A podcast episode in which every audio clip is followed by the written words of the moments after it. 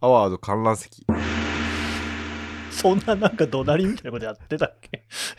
タイトルコール別にしなかったですから、始まり方は特になかったけど気、がするけどアワード観覧席。あれ今日もあれですか？コメディ部門ですか？違います。今日はナレッジ賞。うんですねベストナレッジ賞ですね。うん。いやー、めちゃめちゃ面白かったですね、僕は。前回に続き面白かったですよ。なんかトゲのある感じの言い方いやーいや、でも、これぞポッドキャストっていう感じがしましたね、なんか。うんそうですねうん。ちょちょっと失敗しましたね。あのもっと聞聞いときたかったなと思ってあのこの前のノリでなんかさーっと聞こうと思ったら全然さーっと聞けなくて いやー、僕もね、あの、おすすめエピソード以外に2週、3週したかったんですけど、うん。どうも時間なくてね、1週しかしないんですけど、ほうほう。うん。まあでも、すごい個性を感じましたね、どれもね。そうですうね、ん。ちょっと僕あの、はい。鶴ちゃんに聞きたいことあるんですけどはい。あの、まあ、今回ね、えーはい。えーナレッジ部門じゃないですか。はい。もうね最近農家の種がめちゃ熱だと思ってて。えー、そあうなんですか、の最新回のやつなんか完結編みたいなやつ、はいはいざんこれまで1年ぐらいやってたことが全部つながってくるっていう話ですよね。そうですねああいやで もともと鶴ちゃんってあれでしょ？文学部ですよね。そうですねなんか文学部の人が量子力学みたいなこと話してるじゃないですか。は いやーすごいなと思ってあ 農家の種はナレッジ賞ですよね。えー、そうなんですか、うん。いやーいやこれ聞いたらねやっぱみんなすごいなって思いましたね。いやいや全然引けを取らないと思あうしそうですなんかそうちゃん、もともほんとすごいっすよ。やっぱ、だけど、理系のことも語るし、ラップもするし、あと突然英語で語るし、やっぱ多彩だしね。いい。ナレッジ部門ですよ、ほんと。いやなんであの前はもうちょっとなんかあの農業の話が農業の話なんだけど今もう。もう本当にあの、まさに農業って話してたと思うんですよ。はい。でもそのナレッジの方にかなり振り切った1年だったような気がするんですけどそれは心持ちがなんか変わったんですか？そうですね、今年はそうでしたね。あのーまあ、もともとこれがずっとやりたかったことだったんですけど、てか自分の話してますけど、まあ、しやかったことなんですけど、あのー農系ポッドキャストがたくさん増えたんで、やっと、その、農家に縛られずにやりたいことをややれるみたいな感じです。へえいやもうなんか聞きながらねすごいね感動しましたよああ、それはめちゃくちゃ嬉しいです。本当にあの、ね、あの、最新回、ぜひ聞いてくださいっていう。うんいやあんまあんまり僕自分の番組を聞いてくださいって言うことないんですけど、ちょっと今回はちょっと聞いてほしいなって感じです、概要欄に貼っときますので、聞きましょう、皆さん。いやーすごいんですよでこれ今回聞いてたやつもみんなそうなんですけどはい。ポッドキャスト聞いてて僕あの人にポッドキャストを進めるときに言うことの一つが聞いてると本当頭良くなるよっていうことなんですよね。うんあーうんうんうん。でいろんなの聞いて本当に頭良くなってる実感あるしそれからあの、僕前にも言ったように理系のポッドキャストとかもちょっと聞くようになったんですよ。うん。でそしたら今回のそのね鶴ちゃんの話っていうのがエントロピーの話とかやってて別にはい。エントロピーの話自体をその他のポッドキャストで聞いたわけないんだけれども、うなんか科学とか理系の話を聞く下地みたいなのがもうすでにポッドキャストで出来上がってるなと思って。でそこにその農家の種がそっちの話をぶっ込んできた時にでもなんかこう対応できるっていうかパーツがつながっていく感じ。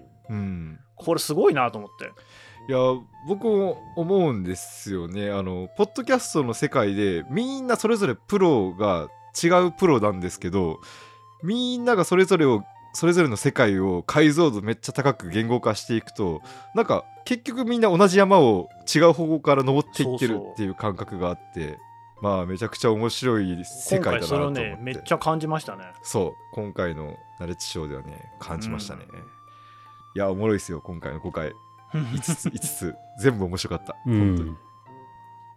じゃあまずは優勝えどれが一番良かったー、どれが取るかでしょう、どれが取るかめっちゃむずいですよこれ。むずいですね、いいですね。これ。いいですねこれね。うん。どれなんだろうね。僕はあのーもう推しはもうコペテンナイトです、おおなるほど。そう推しですか。ポッドキャストはコペテンナイトですね。はあ。なんだけど、はいはいはい。自分的に一番刺さったのはドミューン。おーなるほどなるほど。ね。ゆる言語学にはうん。対象を取ってもらいたいです。はい。ああなるほどね。はいはい。はいうんうん。うんナレッジももちろん。取れれば取ったらいいけど、でもまあ対象だと思います。うーん。うん。なるほどなるほど。いや感なるほーこれどなこれやっぱね皆さんこれ聞くときは皆さんも聞いてみてから聞いてみて、うん。聞いてください。なるほどってなるんですよね。聞いた身からすると。なるほどって感じですねほんとね。はい。僕この中だとはい。このおすすめを聞いたんですよ。はい。おすすめの中の範囲で言うと、うん。1位ナイキ。おお。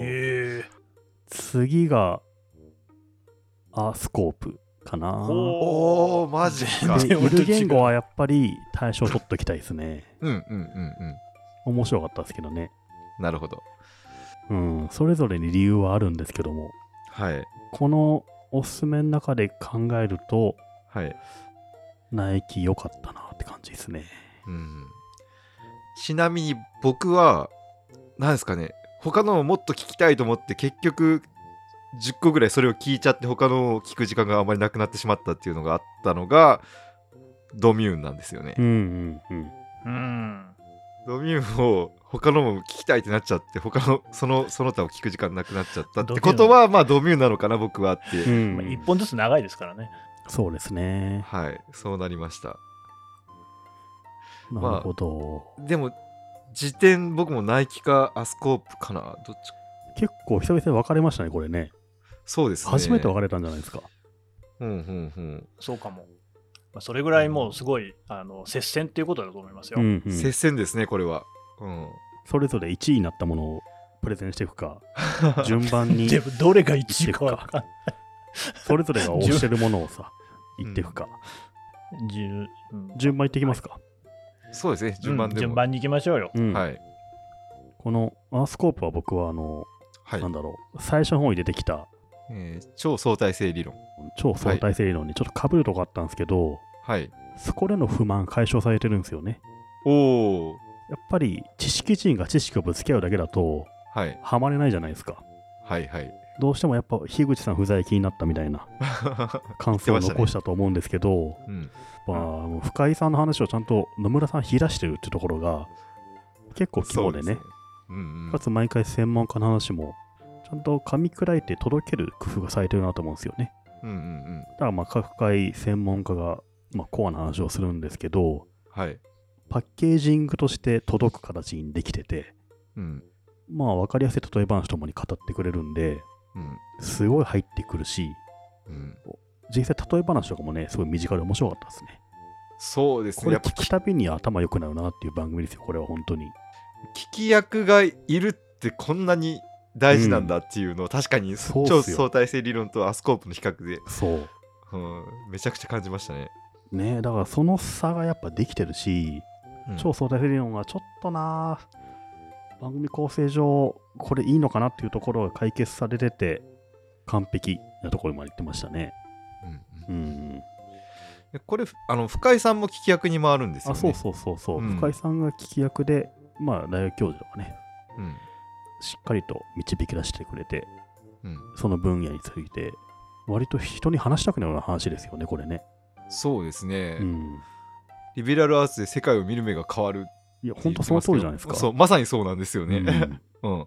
新しくえこの世界の解像度うん。を高めようっていう試み、まさにそこに一直線に突き進んでる直、はい、番組で。で本当に聞いたらその成果を得られる得られる番組になってて。文化人類学って何か知ってるって言いたいですよ僕いろんな人に。こういうことなんだよっつってね。うんうんうん。それができてるといいですね。しかも20分とかの短い時間でね。うん、すごいコンパクトに目的果たしてるんじゃないかなと思って。そうですね。完成度高いなと思いましたね。すごく高いです、うん。ただどうですかね、まあ、これ他のとの比較になりますけどその1位にしなかった点ってすごく難しくて。うんうん。こ今回おすすめエピソードに出してるのは仏教と西洋哲学とあとキリスト教っていう結構宗教哲学的な話がメインだったんですけどそうですね。深井さんは結構そのとにかくロジックで捉えようとするっていうところがあってなんかそこになんかロジックじゃ捉えきれない部分まで攻めてないのかなっていうのがちょっと思ったんですよね。って言って伝わります、そうですね、うん。深井さん今回聞き役なんでね。そうですね。いやほんといい番組なんですけどこの中で争うとしたら上があったなっていう感じですかね、単ああ純に、まあそうなんですよ。うん、肌肌感覚をなんか熱量高く実感を込めて喋るみたいなことはあんまり深井さんしなくてうん。あなるほどそういう宗教ってこういう観点なわけねっていうろ なんか冷めた目線がね。はいはい。つ常にある感じ。そういう意味だとニュースピックスっていうメディアが深井さんを立てて声目を呼びましたよっていうパッケージの軽さっていうのが見えたかって感じですか、ああそはっきりこな言っちゃえばのかな。いやその点だけなんです。その点だけドミューンとちょっとその熱量の差をちょっと感じたっていうところがあって、でもそんなビビたるところは関係ないぐらいマジで面白い。はまあ面白いです、そうですね。うん。はい。なので。そんな感じです。面白ない番組ではあるんですけど。前回ぐらいからその神田さんがとりあえず2人の意見を全部聞いた後にこの後大御所が言いますからね。そう。いやいやいやいやいやそういうことじゃないですけど、いや、あの、その通りだなと思ってるんですけど、今まさにね、成美さんがおっしゃったことっていうのが僕の思ってたことで、うん。この番組はね、すごいね、企画書が見えるんですよね。見えますよね。そうそうそう、うん。ものすごい見える。だから、多分ニュースピックスが、うん。よし、ポッドキャストやるぞと。当てに行きましたよね、エンジン立てたの作るぞと。うん。そうなった時に、やっぱり、ポッドキャストね、日本では、キングといえば古典ラジオだと。うん。古典ラジオに深井龍之介っていうスターがいると。うん。で彼を使おうというのもプレゼンしやすいし、うん。それからこの、まあ、並んでいる専門家の人たちっていうのもいやでもねこれは本当センスあると思っていて例えば橋爪大三郎さんとか本当ねいやーよくブッキングしたなと思うし、いいチョイスだなと思って感心したんですよね。うん。実際話もめちゃくちゃ面白かったし、うん。えーであそれでねその企画書っていう意味で言うと本当ね綺麗に全部の番組は20分ぐらいに揃ってるんですよ。うん。うん。だからちゃんと収めるように作ってるでしょ、うん。そこでその野村さんの役割も生きてくるんですけど MC としての。この人がニュースピックスのね音声事業プロデューサーっていう野村さんの役割でかいですねこれね。ううんんうん。企画書を書いた本人でありその場をちゃんと20分まとめてる人ですよね。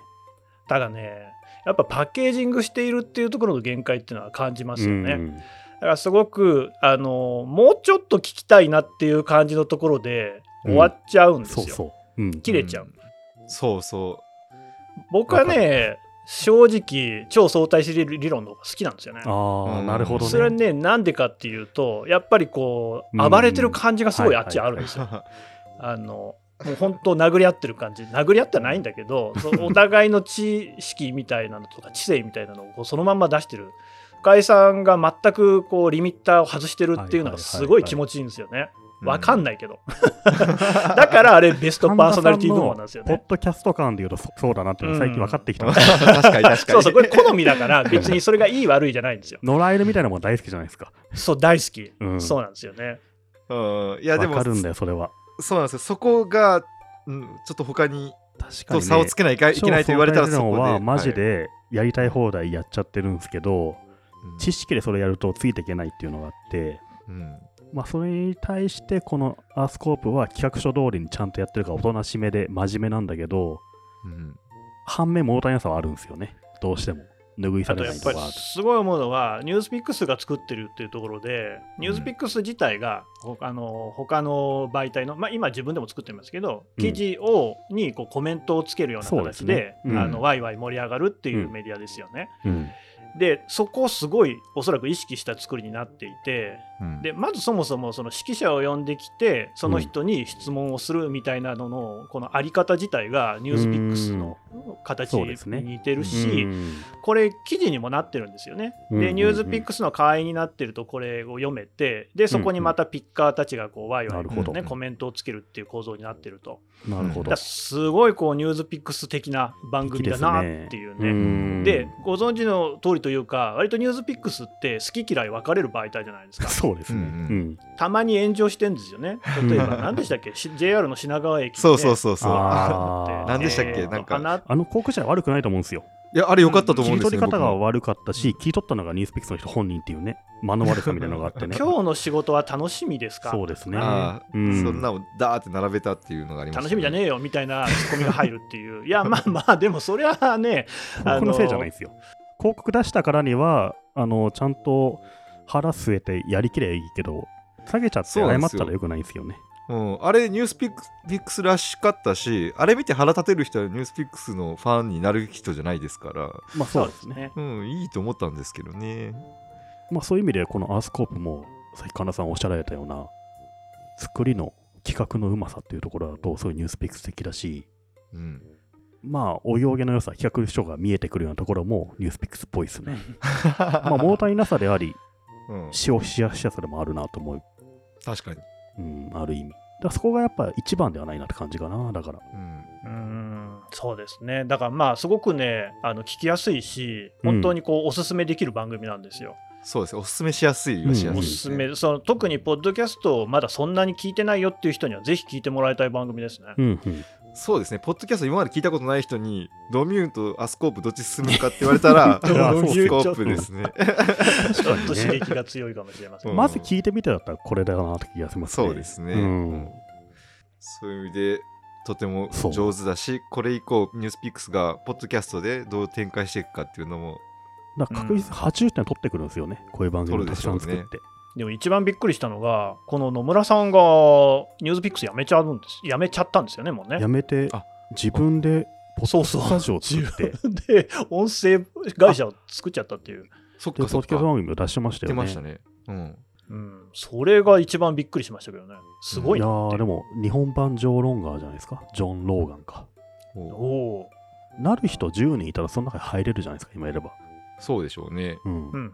そういう意味で、全然挑戦としてはありだなと思いますね。うんいやめちゃくちゃ応援したで、いですここからスターなればなるなるほど、後に続く人もいるし、うんなんか勇気づけられる人もいるしね、特勤マッシュだけじゃないっていうね。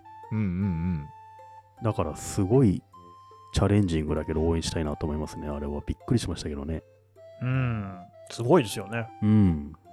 楽しみ。神田さんもありえますよ。来年2年後、2年後とか来年とかね。なんか。え、ジョン・ローガンですか？うんじゃあ僕も100確かに億円もらえますか和製ジョン・ローガン神田さんになったみたいなね。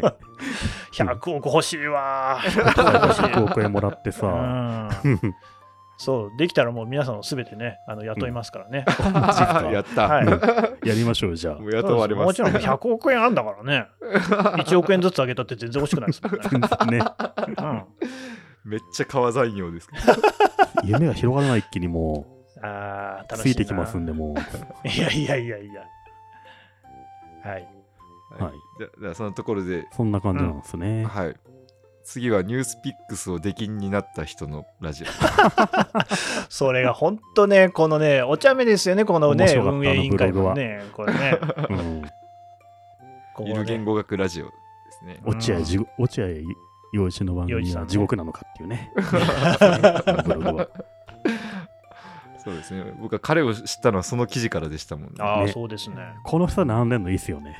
うんそうニュースピックスはね、ちゃんと訴えられたっていうね。そうちゃんと訴えられてるちゃんとクレーム来たんですよね。下げてくれっつって。そうですねうん。たまに心頭の話ですね。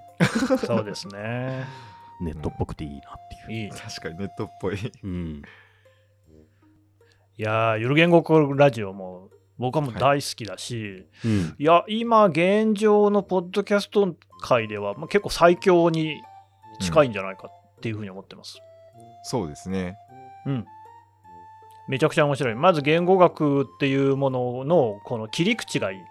はいうん。うん。えっ、と、例えば、象は鼻が長い、主語どれみたいなのとか、それから、僕はうなぎだっつってね、レストランで言うっていうの、いや、お前うなぎじゃねえだろみたいな話とかっていう、すね。その、日本語の本当にこう、なんか面白い、僕らがでも気づいてないところをうまい具合にすくい取って、過去形のタとかもそうですけど、うん。そこをちゃんと見せてくれるっていうことの着眼点の良さ。うん。これはね、やっぱりその水野さん、えーと言語に詳しい方の人ですよね。はい。水野さんが編集者ですよね。そうですね。うんでその視点のこう切り取りのうまさがあるのかなと。うんで、あと、それからこの堀本さんがまあ自分のことをね、インターネット芸人だっていうふうに言ってますけれども、このインターネット芸人的なこう視点の面白さで、水野さんをね、えーうまい具合いじるんですよね。ううんその見せ方の面白さと、2人のこのバディ感もあるし、あやっぱポッドキャストって2人でやってるやつって関係性すごい大事だと思うんですけど、うんうん関係性がとにかくね、見てて気持ちいいんですよ。うんだから、この2人ってすごいファンが多いんですよね。うんううんうん、で、コミュニティになってると。うんで、さらに、やっぱこのね、番組の作り自体もそうですけど、ポップに作ってあるんですよ。そうですねだから、言語学ってすごくとっつきにくいと思うんですけど、そこに自然に入り込みやすくなってる。うんめちゃめちゃその辺がね、やっぱ巧みに作られているし、巧みに作られている部分と、その2人が素で、なんかこう、面白い人なんだろうなっていうところとが、うまい具合マッチしていて、これ最強だなっていう。確かに。うん、い、いろいろ言えますよね、うん。まあ確かにこの言語学を選んだっていうのはすごく、まあ、ポッドキャストの親和性もすごく高くて、まあ、YouTube でもバズりましたけど要はそのいろんな世界の解像度を、えー高くしていくっていうのはこういう知識系のポッドキャストで、まあ、求められている、まあ、リスナーが求めているものなんですだと思うんですけどこの言語学ってそれこそ解像度を高めるってことがすごく全員に向けて普遍的に享受できる 領域だと思うんですよ。なんで言語学をポッドキャストで選択した時点でもう勝ちゲーっていうのが1個あったと思ってて、でなんでこれ堀本さんがこの水野さんを見つけた時のき気持ちの高ぶりはすごかっただろうなと 感覚です。うん水野さんのね、知識量すごくいいし、毎回すごい情報を持ってきてくれるのも素晴らしいしね、それに答えるように堀本さんが絶妙な引用文持ってくるんですよね。うん最近読んだ本からなんですけど、みたいなね。うんそこの広げっぷりがすごいんですよ。いやー水野さんの話を、はいはいって聞くだけじゃなくて、うんいや、僕読んだ本であるとか、人から聞いた話だとかっていう、絶妙な引用することによって深めてるところが、うんやっぱそのね、神田さん言ったバディ感っていうのがあって、ポッドキャスト感もすごいあるんですよね。で、どこにか分かんないじゃないですか、それによって。うんで予定調和じゃない感じがして、すごくいいし、言語のやっぱ良さはありますね。うんみんな喋るし書くから、そう言ってもね、これコンビニとかユニクロのことから語るよりも、みんな万万人向けなんですよね。そうなんですよね。最強に万人向けな話で、ちょっと賢くなる話を、お互いの知識の応酬してくる時点で、うん最高に面白いなと思って。そうですよね。で、これ、ホリケンさん一人で十分本当は面白いキャラクターでめちゃくちゃ知識量がある人なんなのに、あの、完全に聞き役に回ったっていう強さ。そう。知識の水野さんと、なんだろうな、トークのホリケンさんみたいな感じでね、うんいい化学反応起きてるんじゃないですか？完全に聞き役に回ってるんで自分が出すパンチも大きい引き出しから1個だけ選んでポンって出すパンチなんでめちゃくちゃ強いんですよね、うん聞き役のパンチも。そうなの。だからね、誰か一人の話をただ聞いてるだけじゃなくて、どういくか分かんないから、聞いてて飽きないんですよ。うんずっと聞いてられるなっていうね、面白さがありますね。完成されてるな。すごくいい。これがね、始まって1年っていうのはね、うん驚きますね。ちゃんとね、この番組は先人を研究しなと思いますね。ですね。うん。これなんか真似できそうで絶対真似できないやつですね。うん。できないと思いますよ。うん。なんだろう、あの、古典ラジオ、アジナ副音声、ゆる言枠って続いて対象取ると、じゃあ次はどんなパイの広さでどんな話をすればいいのかっていうのがだんだん見えてくると思うんですよね。いやいや企画書は作りやすくなるから、実行できるのは別にして企画書は作れるはず。うんじゃあスポーツなのか、芸能なのかいろいろあるじゃないですか。そこをどう聞い取るかみたいなやっぱアートでしょアートもアありますよね。ートはありそうですね。うん。う。うん。そこに対してどう作るかみたいな指標になるんじゃないかなと思いますね。この2人のトークっていうのは。まあ、じゃあ皆さん一応今回このナレッジ選ばなかったっていうのはまあ対象を見据えてっていうところでしょうか。そうですね。いうん、この中でも十分すごいけど、ここだけのものを選びたかったかなって感じですね。うんうんなるほど。神田さんも。そうですね。でね、うんまあちょっと実は僕本当大好きなコンテンツで本当に初期の頃から聞いてるんですよね。ちょっと心配もあってまず一つにはやっぱりどうしても有名になってくると古典ラジオと比べられると思うんですよ。はいうんうんでただね古典はもう本当にあのチームで調べてるじゃないですか。もう会社としてやってますからね。そうなんですよね。で、うんうんまずそもそもその深井さんとかヤンヤンさんっていう人たちがそれぞれすごいのに、あと最近の村村越さんでしたっけね。はいはいうんみんなすい。ごいのにさらにチームでやっててっていうか会社のなりわいとしてやってるしっていうところで、うんリサーチ力がもう圧倒的じゃないですか。うんで、ね、やっぱ水野さんはそうは言っても一回の多分会社員でしょ。ね。だからどれだけそう忙しいですよ。そう。子供の頃からいくら辞書が好きだと言ってもちょっとやっぱりそこでこれからリサーチに厳しさが出てくるだろうなっていうのが一つと、うん。もう一つはですねポッドキャスターというより YouTuber として成功してるってことですね。うん。うんうんあの YouTube のチャンネル登録者数がもう10万人はるかに超えてるっていうこれ古典ラジオなんかで全然多いんですよ、うんうん。で番組も聞いてると今 YouTube で見られることを前提にした作りになっていて。あ確かにそうですね。ここで字幕が出てるとか、うん。あとここでこういう絵が入ってるみたいなのが割と前提の、語が多いですよね。そうそう。だからね純粋にポッドキャストとして見たときにちょっとそこら辺が弱くなっちゃうところがあるかなと、うん。でもねこれしょうがないとこがあってなぜかっていうとポッドキャスト儲かんないからなんですよね、マネタイズ的に優先すべきはってなりますからね。YouTube で多分その登録者数10万人とかだとそこそこ儲かると思うんですよ。うん。うん。だからしょうがない。これは彼らの問題ではない。うんうん。それがどういうふうに捉えられるかだなっいう。ってたら、ポッドキャストアワードがこれ取らせて、うん。ポッドキャストでちゃんと収益的に見合うようにしなきゃいけないわけですよね。そうですね。ゆくゆくはね。でも現状そうではないから、うん経済合理性的にしょうがないという。そうなんですよなんで Spotify が何億円か1億円ですね、配るのはね。1億円か配るって言ってましたけどもうこういう番組にもうドカンってややるのもありだったんじゃないかなって気はちょっと確かにね、神田さんに渡すか、こゆる言語かね。そうですね神田さんかゆる言語かってことです、うんまあでもやっぱそれってでも実はポッドキャストだけじゃないんですよね。あの TikTok にしろ、うんインスタグラムにしろ、1円も儲かんないんですよね。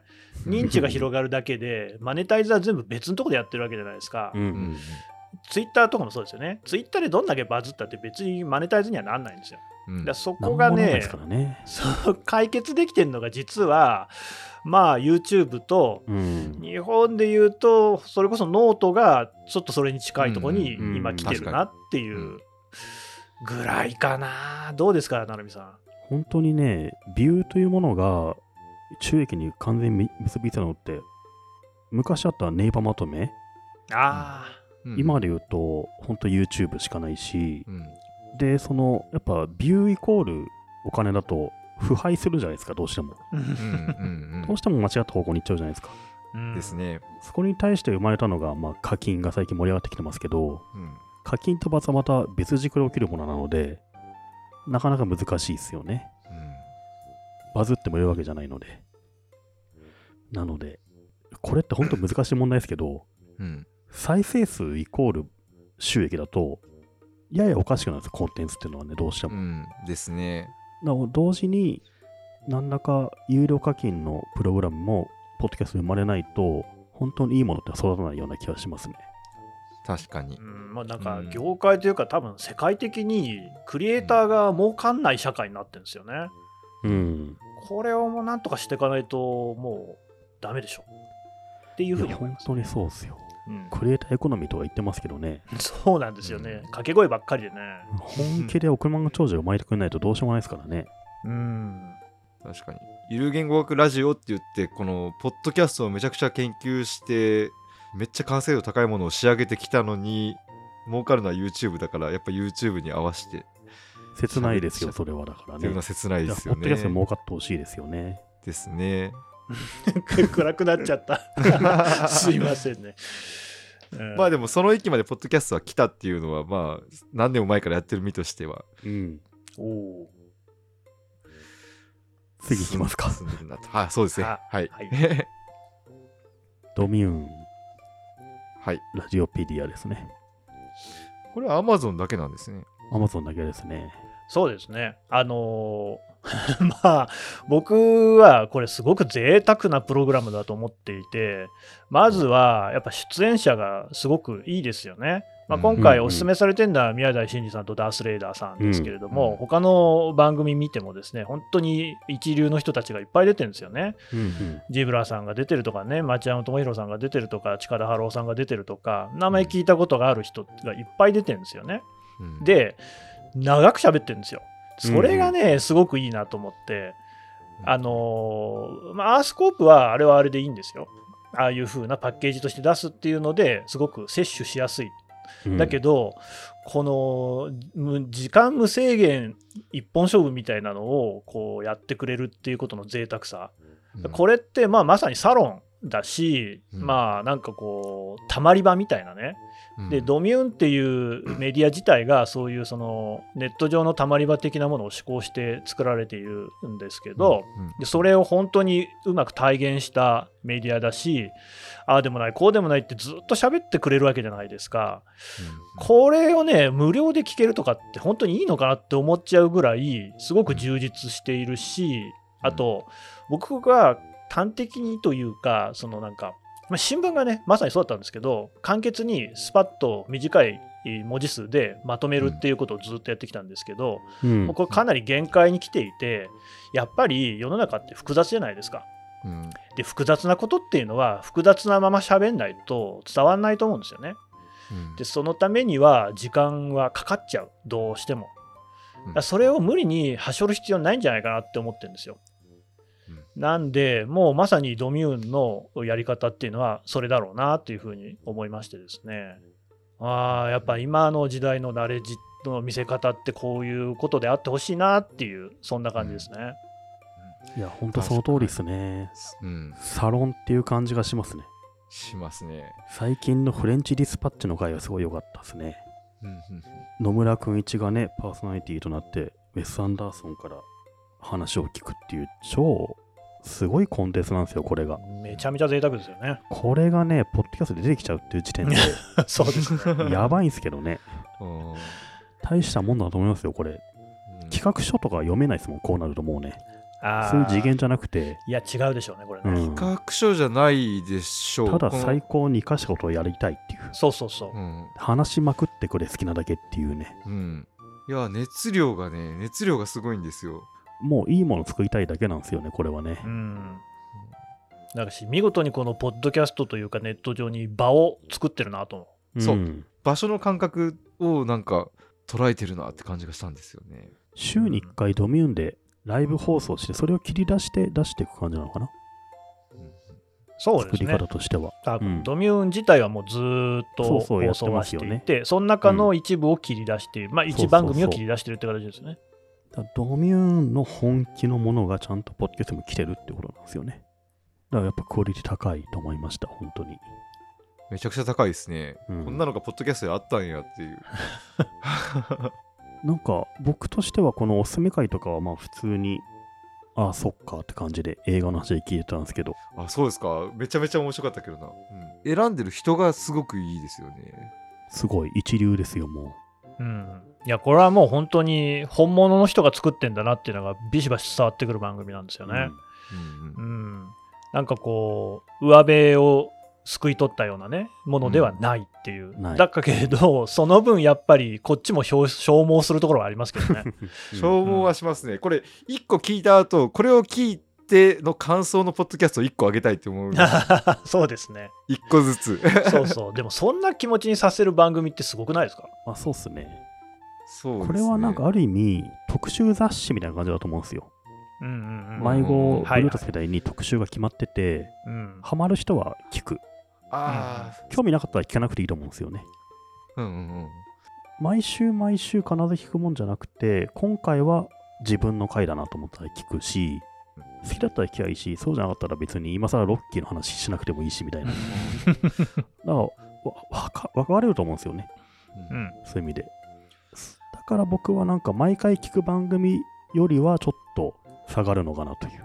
アースコープは企画書すげえ透けて見えるけど、毎回聞けるんですよね。うん。確かにそうですねう。んその差はちょっとある。熱量高い話が1時間ちょっと続くけど、うんややちゃんと人を選ぶかなっていうところもあるし、うんうん。じゃあ1位は何だって考えると、うん。やや下がるかなっていう。ハマったら最高なんですけどね。僕は実際ハマった回はいくつかあるんですけど、これに関して。うんそっかそれすごくいい例えやったな。なんか ざ雑誌的な。そうですね。俺と区会がいうんろいろあって、俺のイベントだな、今回。じゃあド見に行こうみたいなね。うんうんうん。あー確かにそうやわ。そんな感じでなんかポッドキャスト界の雑誌的な立ち位置、これ聞いてこれについてか野良ポッドキャストがわーっと語り出すみたいなことにうん。なっても面白いなってそう。で、その代わり、毎回聞かなくてもいいんですよ。うんうん数回外したところで、別に文脈ってないじゃないですか。そうですね毎回ガラッと変わるから。うんそういう意味でもなんか特集っぽいし、何かを共有する感じでもないという。うんうんそこはちょっと特殊だなと思いましたね。うん、でももう、あれなんですよ、朝日新聞、ポッドキャストの作り方はもうそんな感じなんですよね。あまあまあ、そうっすよね。毎日聞いてくれるとは全く思ってなくて、うんまあ、興味のあるところだけ、えーうん聞いてもらえばいいかなっていう。ただそこにやっぱ神田さんって人がいるから、うん聞き手が共通して、神田さんの、まあ、聞き出し方だとずっと聞いてもいいかなとか、うん神田さんの声は聞きたいなとか生まれるんじゃないですか。まあ、最近結構 MC とかもね、いろんな人にやってもらってまあ、すけど、か。ただ、そうですね、そこら辺難しいところでね、なんかこう、確かに一人で全部やった方が統一感とかは出るんだろうとは思うんですけど、まあ、あとそういう、ね、ずっと聞いてればファンになってくださる方も増えるだろうっていうのもあるんでしょうが、うん、あんまりね、そこにこだわりすぎても、まあ、俗人的な言い過ぎても継続性という意味でね、よね。あれだからね。可能性狭めちゃうだろうなってういう。ん。確かにあの最初は神田さん以外が出るとあ今日神田さんじゃないんやってうんいう がっかり感が正直あったんですけど あの女性の方のあれ名前お名前なんでしたっけ？女性何人かいるんえっですけど、とどの女性結構政治家の方にするとあきに秋山紀子さんですね。あ秋山ん、さんがちょこちょこちょこちょこ出だしてだんだん定着してきたらそうですね。秋山さん出てもあお今日は秋山さんかってちょっと上がるようになってききたんでそうやってなんか出る回数が増えてくるとだんだんファンになっていくのかなっていうのはうん確かに結局ね、僕だけがやってても、朝日新聞、ポッドキャストの場合は、MC があの、まあ、ディレクターだし、構成作家なんですよね。うんだから僕がやってると、僕が好きな国際の問題とか勝手にやるけど、他の、例えば政治とか僕全然知らないんですよ。うん。そこは秋山さんは政治取材歴何十年って人ですから、あちゃんとこういろんなテーマを持ってくるし、そもそも政治家のアポもバンバン取れるわけですよね。うんうんで、多分このドミューンに関しても、そういうふうにいろんなこう喋り手がいることによって、いろんなテーマができるし、うん。で、でもね、そうは言っても、なんとなくこの全体に一本背骨は通ってる感じがあって、これ多分宇田川さんっていうんですか、プロデューサーの方がいらっしゃって、その人がこういうもんだっていうドミューンは、のをちゃんと持ってるから、その場に即したものがちゃんと集まってる感じはするんですよね。映画にしても音楽にしても、うん。あ、ドミューンっぽいなっていう感じのものがちゃんと集まってる。それはね、やっぱ編集がしっかりしてるっていうことで、なんだかんだで編集大事だなっていうのはすごい、編集っていうのかな、こういうのね。うんあの音源を編集するっていう意味の編集ではないんですけれども、うんうんうん、シリーズとしてちゃんとこう、あんまり違和感はないなっていう感じしますよね。ああ確かに編集力、そうですね。まとまりはありますね。うんどれを聞いてもドミューン感は確かにありますありますうん。ちなみにこれあのそれこそ音楽とか映画とかの話をするじゃないですかで知らないやつでもなんかめちゃくちゃ面白いんですよね。れそうそううんうん。なんでかなと思って。でこれまでなんか音楽とかの話をするポッドキャスト聞いて知らなかったら全然面白くなかったんですけど、うん。なんかこれはなんか面白かったんですよ。なんでかな。なんでだろうね。なんでですかね。僕も分からなかったです。なんか別にかといって決してアースコープみたいにみんなに分かる言葉で喋ってないですよね。うん。そうですね。ん喋ってない。何なんだろうな。あれかな。え、これって同時にライブ配信してるじゃないですか。あ、いしてますね。その影響じゃないですか。常に目の前に客がいるんですよ。なるほど数ね。千人。それを無意識に意識すると、ちょっとずつこそこそこかしこに説明的要素が入るとかね。ああそういうちょっとした一言収録中閉じてないっていうところがなるほど。はははは場としてありそなるほどやっぱその場場っていう感覚なのか、う。うん。ライブ会場でやってるんですよね、これ。うんうんその立て付けじゃないかなって気が。そうですね。なんかそういうところがなんか多分最初にこれをドミューンって言った時にみみんながサロンサロンって言ったのは多分そういうことですよね、うん。なるほど。なんていうんですか。まさにプロが集まって手加減せずにこんだけのこうコンテンツを作るっていうのが、ポッドキャストにあるっていうことがめちゃくちゃこう嬉しいですよね。ですね、うん。ぜひ皆さんも聞いてほしい。はい。次、コペテンナイトですね。はいこれは、えっ、と、ナレッジの中でも理系の話ですね。そうですね最近勢いがあるという理系ポッドキャストの中の一つですかね。そうですね。でも理系ポッドキャストって言っても去年、えー、とナレッジ賞を取ったリサーチャット FM みたいにあの博士3人がひたすら理系トークをするというよりは割と専門外の人にも分かりやすくうんうん。解説してくれるみたいなポッドキャストで。うん、もうそれどころじゃないですよね。土星ってあの輪っかついてるやつだっけ？みたいなね。そこがいいんですけどね。かなり落とし込んで喋ってくれるんで、まあ、めちゃめちゃ分かりやすい。僕ね、これ推しなんですよね。はいうんうんえっとね、いや、何がいいって、やっぱり、それ学生さんですよね。うんで、ここまで熱意持って話ができるっていうのは、本当に好きなんだろうなっていうのがすごい伝わってくるんですよね。うんうん面白い宇宙の話が面白いしそれにすごくハマってるしもっともっと知りたいって思ってるっていうののその純粋さみたいなのがね、うん。ああ46歳は忘れてしまったなっていうところにね すごいねこう打たれるわけですよ、毎度聞いてるとね、うん。でねただこれねほんとそうで結局みんなちょっと知ってしまうとちょっとこう年月重ねてしまうとうん。そういうこう最初に持ってたしね、ピュアな気持ちって忘れちゃうじゃないですか。うん。はい。だけど、このナレッジって言いますけどね、あのまあ、要するに学びとかそういうことでしょ、うんうんうん物事を学ぶっていうことって、すごいあの大事なことなんだけど、大人になるとやんなくなっちゃいがちじゃないですか。うんうんまあ、はい僕なんか本当にそうだったんですけど、本当にポッドキャスト聞いて、それこそ学びが再開したぐらいのことですよ。うんなんで学びが難しいって、学びってやっぱり屈辱と紙一重だと思うんですよね。ほう絶対服従じゃないですか。語学とかが典型なんですけど、じゃあ英語でなんで山のことマウンテンって言うんですかって言ったら、そんなこと理由は何もないですよ。ないんだけどう、んそれは言わなきゃいけないし、ネイティブの人の前には、そうそう、絶対服従でしょ。学問って基本的にある程度のとこ行くまでってずっと絶対服従なんですよね。で 大人になるとそれが悔しいんですよ。おじさんは服従できないそう、おじさんはね、やっぱね、人の言うこと聞くのが嫌じゃないですか。うんそれがね、学びを妨げてると思うんです。だから、あのアスコープとか、まあ、ゆる言語学とか、古典ラジオもそうだと思うけど、そこら辺をね、うまい具合に、やっぱりこう、ポップさであったり、分かりやすさであったり、そのパッケージングなんかで、引き込みやすくしてくれてるわけですよね。うんうん苦いお薬をこう遠いにこうねねくるむみたいなことですよ。それで屈辱感を薄めてくれてるわけですよ。その発想はなかったわ。でね、コペテンナイトを聞いてると、でも、違うっていうふうに思うんですよね。はい俺たちはもっと屈辱にのたうち回んなきゃいけないんだ。それをね、あの思い出させてくれるんですよ、ものすごく。あ僕もど。学生の頃にはこういうこうね、まあ、言ったらですよ、だって学生さんだから当たり前だけど、ちょっと青臭さとか未熟さがあるんですよね。うんだけど、それ、俺だってそうじゃんと、46になったって別に未熟者でしかないよねっていうのをすごい感じて、で、彼女たちがね、本当に楽しそうに喋ってるし、本当にこの裏表ない、てらいない感じ、うんうんうん。これだと。学びって結局こういうことで彼女たちがこの5番組の中で一番知みたいなものに向かって真剣に格闘してると思うんですよ。うんああこれだよねナレッジっていう、うん。うん。うん、だから推しですね。まあそうですよね。お 絶対服従っていうのすげえ面白かったですけど。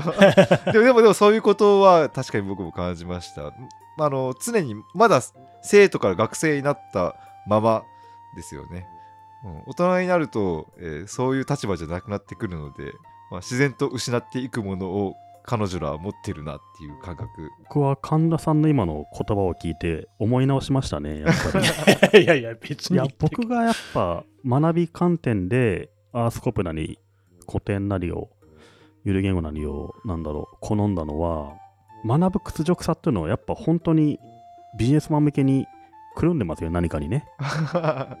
学ぶ楽しさみたいなものを、学ばなきゃダメだよね、みたいな。なんかモチベーションを発動するような形に持ってってると思うんですよ。うんうんじゃなくて、この番組は学んでますよね、完全にね。うん現在進行形でね。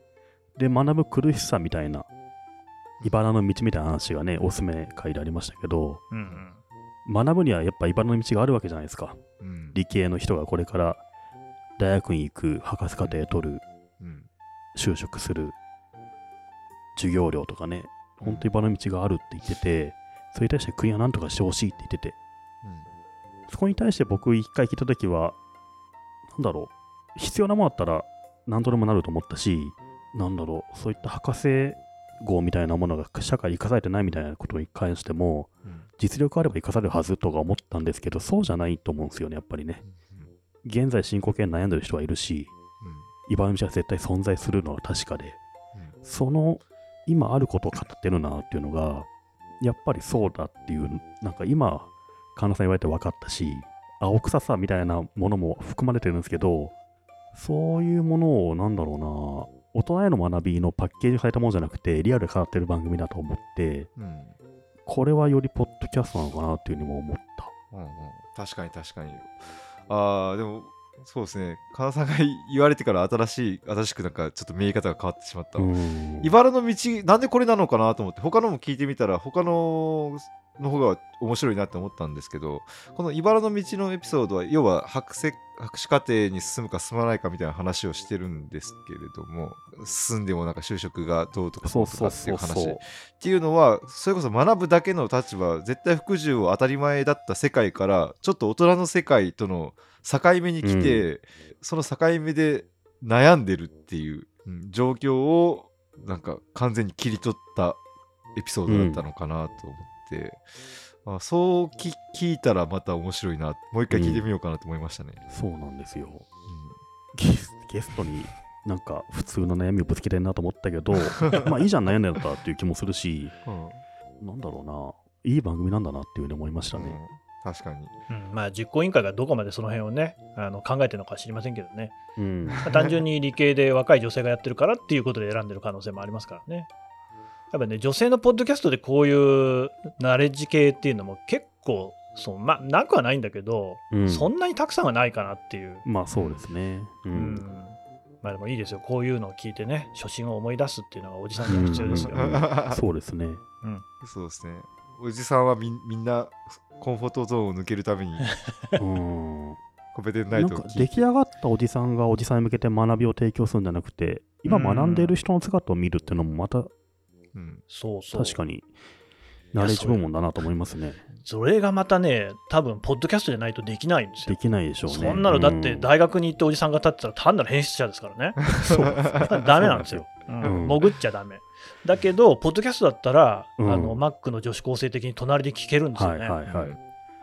これ、ゼミの部屋に僕らも共存できるわけですもんね。そうそうそう。それがね、そう、僕、だからこれ聞いてるとき、いつもなんか、その2人がいる研究室に、なんかこう、座らせてもらってる感覚なんですよね。いや、なります、なります、確かに。うん。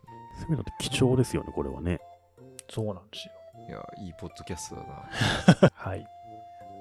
もうね、はい結構ね、収録時間も長くなってるんでね、あ、そうですね。ナイキの方に駆け足でいきましょうか。駆け足じゃなくてもいいんですけど、ナイキラボはほら、もう、成美さん一押しだから。ナイキラボそうですね。いや、めっちゃ面白かったですけどね。特にこれ、あの、おすすめエピソードの、うんうんなんだっけ、渋谷区長の長谷部さん。あこれめちゃくちゃ面白かったですあね。と、うんドミューンの宇川さん出ててトークしたんですよね。このトークを聞いてると、まあ、ドミューンの思想とかもここに詰まってるから、うん。そうですね。意味で、僕としてはドミューンラジオペディアを内包したなと思って、うんうんうん。まあ、このゲスト会においてね。うんあと、これ、エピソードで聞くと、この長谷部さんという方は、今、区長ですけど、渋谷まで渋谷育ちで50年生きてると。うんで、宇川さんとしてもね、渋谷でクラブ経営した後にドミューン作ってね、数十年渋谷の C のど真ん中で生きてるわけじゃないですか。うんある意味、渋谷大好きで、うん渋谷をめっちゃ過大評価してるんですよ、ある意味。うん。渋谷好きすぎるからね。うん、なるほど。渋谷を過大評価したおじさんが渋谷について語るっていう、ちょっとうーってくるような回なんですけど、うん。でもやっぱ、ちゃんと渋谷がなぜ今の渋谷になったかという歴史を語るし、うん。歴史語るだけじゃなくて、例えばバーチャルの渋谷の中では、うん。デジタルツインとしてどんな渋谷が起きるかみたいな、うん。ちゃんと今の技術も語ってる意味で幅が広いし、うん。納得感がすごいあるんですよね。うんそういう意味ですごく、まあ、この回に関しては、うん。渋谷というものの過去から未来へちゃんと捉えた凄まじい回だなと思ってうん楽しかったですね。いやー凄まじい回ですよここれれはをナイキがやるんだっていうね。確かにエピソードだけで選ぶんやったらこれがダントツで僕もトップトップっちゃトップなんですよね、いやすごいですよ。渋谷渋谷まあ東京全体的にそうなんですけどまあ結局人口のほとんどがよそ者の街じゃないですか、いろんな人たちが通り過ぎていく、まあ、来ては去って来ては去ってい別のとこから来来て去ってっていうなんか場所の定義をしづらいというかそこの場所の性質をちょっと定義しづらい人が移動してる場所なのでけどそんな中でその出たり入ったりしてる場所って何なんだろうっていうのをめちゃくちゃ考えに考え抜いたんだなっていうのがうん。例えば僕みたいなその農業を始めたのはその地方のにおける場所っていうのはもう人も土地も固まってるものとして捉えるので、まあ、それとは違う土地性場所性っていうのをものすごく語ってくれて逆にその地方の場所についてさらに考えることが増えたなってこれを聞いて思ったのでいやー面白かったし。いやー知識としては面白くてね、なぜ今の渋谷が渋谷になったかっていうと、うん。例えば、もともとはね、なんだっけ、明治神宮作るぐらい田舎だったとかね、うんうん。そこから東京オリンピックがとか、うん。米軍のなんか施設があって、これジャニーさん与えてたみたいなね、うんうん。あらゆることをこの長谷部さんあたりが経験値と喋ってる。まあ、長谷部その時生まれてないと思うんですけど、うん。もちろん自分若い子の話はね、実感と喋ってて、うん。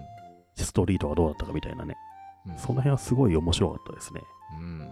かつ渋谷っていう街がちゃんとニューヨークとかパリに習う街でありたいとか、うん。あとすごい大事なこととしてね、マイノリティとかもうん。ちゃんと支援する街でありたいみたいな、そういうメッセージも発信されてて、これをみんな聞いたら、渋谷って街に対しての期待感とか、うん。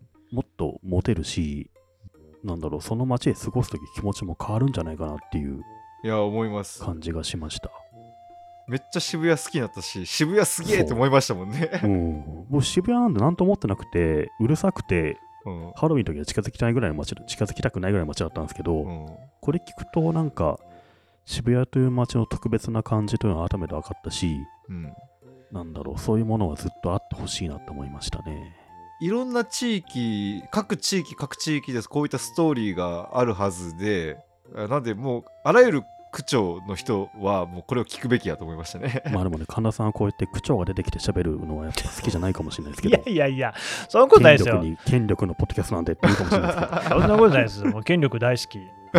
大好き。いや、あの、権力が大好きではないけど、でも、それこそうちも政治家シリーズなんかやってて、この間、小泉進次郎さんが出てもらいましたからねですよね全然そんなのは、もう渋谷区長さんも出てもらいたいですよ。うん、うんし確かに本当面白かったですね、話ね。うんうん。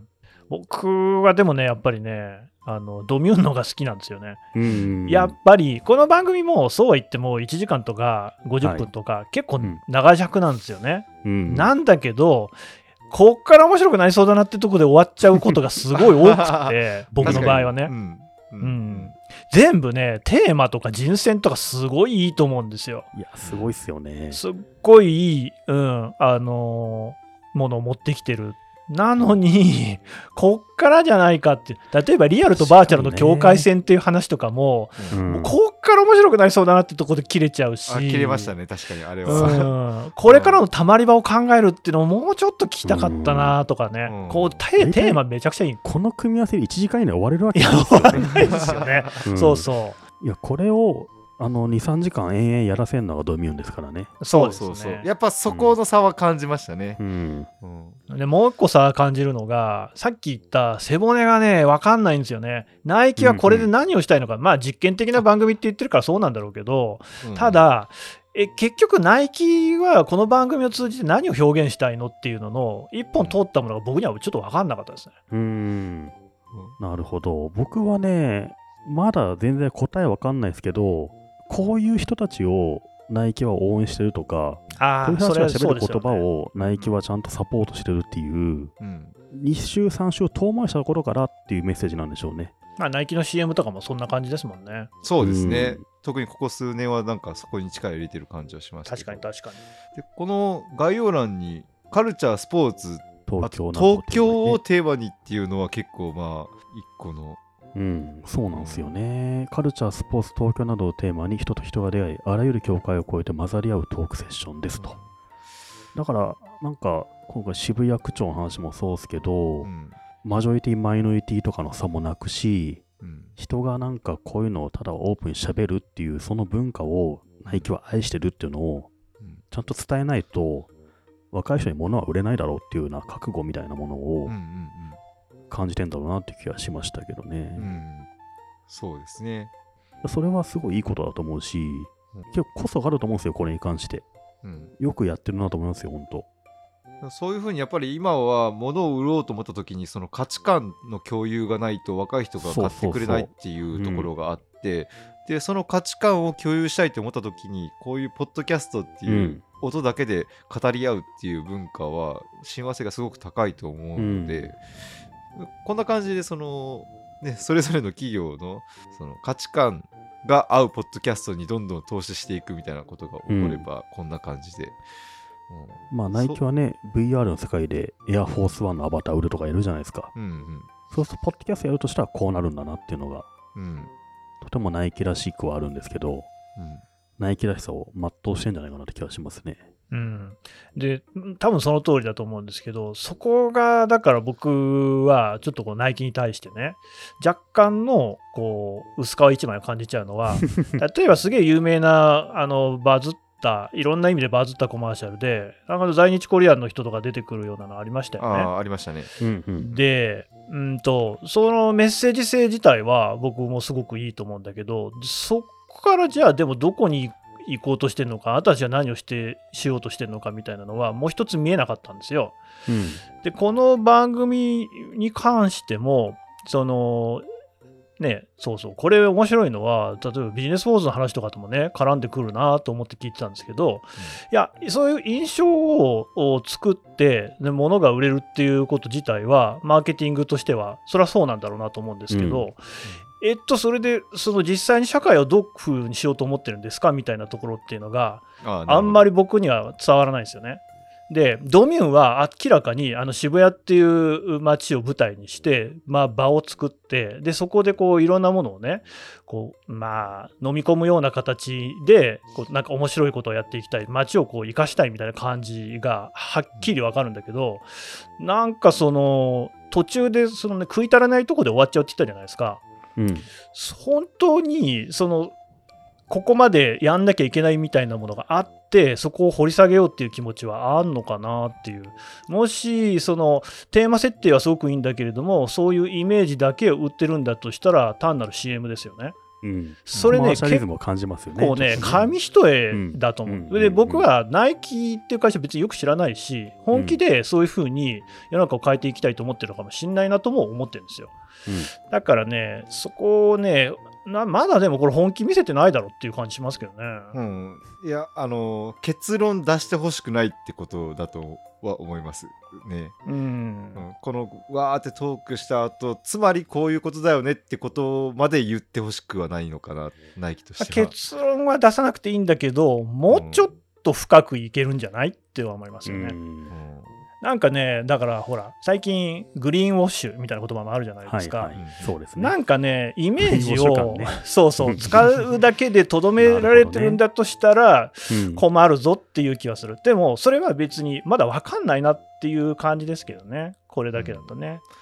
まだナイキも迷ってるのかもしれないうん、あの会社自体が僕よく分かんないとこあって、うん、例えばそのサプライチェーンの中にベトナム入ってるんだけどそのベトナムのそうですね。工場でえーと去年のクリスマスの時期に大変だったのがコロナが感染がいっぱい広がっちゃってで労働者ベトナムの政府がですね工場で寝泊まりしろっていう命令を出したんですよね。うん。でそれはだから工場の生産が止まっちゃうとベトナムっていう国のね、えー信頼に関わると。せっかく中国からですね少しずつサプライチェーンがベトナムに移ってるのにここ踏ん張りどころだぞってことなんですけけれども、そこで何が起こったかっていうと、アメリカとか日本の消費者のクリスマスプレゼントに届けるために、うん。えーベトナムの労働者たちは家族のもとに1ヶ月間帰れないっていうですね、工場で寝泊まりしろっていう話になってるのって、本当は新疆ウイグル自治州ぐらい大事な問題だと思うんですけれども、そっちに変わってきますね。そして、うん。そのサプライチェーンの中にはナイキも多分入ってるんですけど、うん。てか入ってるんですけど、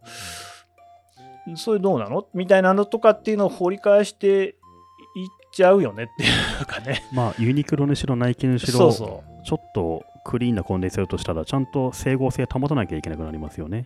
う。で、まあ、それをね、全部全部やれっていうのは不可能だと思うんです。それはみんな朝日新聞にしても、どっかですねに傷はあって、そういいうものをでも、まあ、見つめながらやっていくしかないとは思うんですがそういうところとかも考えるとはてこのコンテンツっていう感じはするんですよね。うん。うんううんん、すごいそれはわかりますね。ああなるほど、そそこはそれこそジャーナリズムでなんか ついていけないんですか？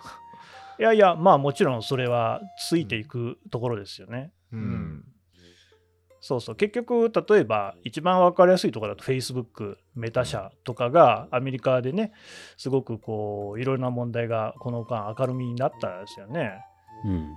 うん、広告とかでですね例えばこう、女の子なんかがあすごく痩せることを促すような広告っていうのをずっとこう出し続けてるとねそのコンプレックスを煽るようなやつをね。うん。でそれをこう分かってやってたみたいなのが内部告発あったよっていうようなことをウォール・ストリート・ジャーナルなんかはずっとこうやってきたと。うん。いうようなことっていうのはまさにジャーナリズムの役割なんでしょうけれども。だからなんかねその見た目こう粉飾の方向にもこういうことっていうのは使えるじゃないですか。僕はナイキがそうだって言ってるわけじゃないですよ。そういうことにも使いうるっていうことは、まあ、あるんだろうなっていうね、うんうんで今こういうその企業がやるポッドキャストってとりわけアメリカではどんどん増えてるわけですよ。うん。でそこではあの、まあ、当たり前だけど自分の会社のねこんな商品がありますよなんていう番組は一個もないんですよね。そうですね。やっぱり自分のイメージを高めるようなことにつながる番組っていうのはみんなやってるんですよね。うんうん、ただそれはやっぱり広告は広告だからっていうところもあってそこでも難しいんですよだからといってそのコンテンツがね中身が優秀だったらそれは全然それでいいと思うんですようん。ただしそのお企業が何を考えているのかっていうところはやっぱりみんな少し認識をしてからうんそのコンテンツを摂取しなきゃいけないだろうなと思うんですよね。うん確かに。本当にエビルな広告会社がやるね、綺麗なコンテンツなんて、本当にちゃんと見余ってはいけないですからね。でね本気出されたら個人なんてひとたまりもないですから。まあそうですね。めちゃくちゃお金を出して、すごい有名著名人を使って、まあ著名人じゃないかもしれないですけど、うん。すごい人を連れてきて、ものすごい番組を作られたときに、ひとたまりもないですよね。うんうん。だからね、そこは、まあ個人のポッドキャスターとはちょっと一段階違うのかな。うんで、だからドミューンはあんまりそういう感じは僕は受けなかったんですよ。うんうんそうですね。まあでもそうですね企業がやる番組となってくるとそういう目をい一旦置い置くのは大事かもしれないですねまあ、我々もそうなんだけどね。まさに企業がやってるわけだから。新聞さんもね、じゃああの紙面の広告なんなんだって言われちゃいますからね。